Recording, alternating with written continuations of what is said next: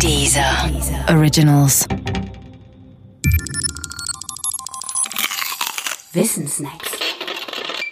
Karl Benz und der Motorwagen Nummer 1.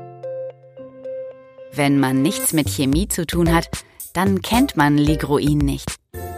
Ligroin ist ein Substanzgemisch aus leicht brennbaren Kohlenwasserstoffen mit einem Siedepunkt von ca. 90 Grad. Man kann es im Internet kaufen.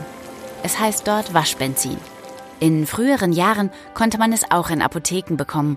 Das war nicht unwichtig, denn die ersten Automobile fuhren mit Ligroin.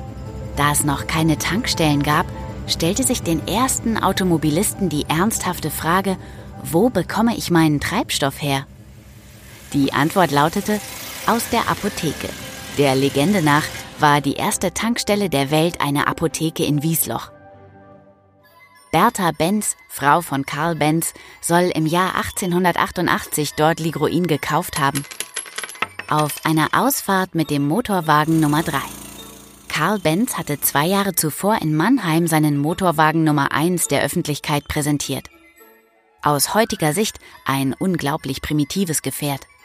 Wenn man das Ganze aber aus der Perspektive des Jahres 1886 betrachtet, dann ist noch viel unglaublicher, was Karl Benz hatte erfinden müssen, um seinen Motorwagen fahrbereit auf die Straße zu bekommen.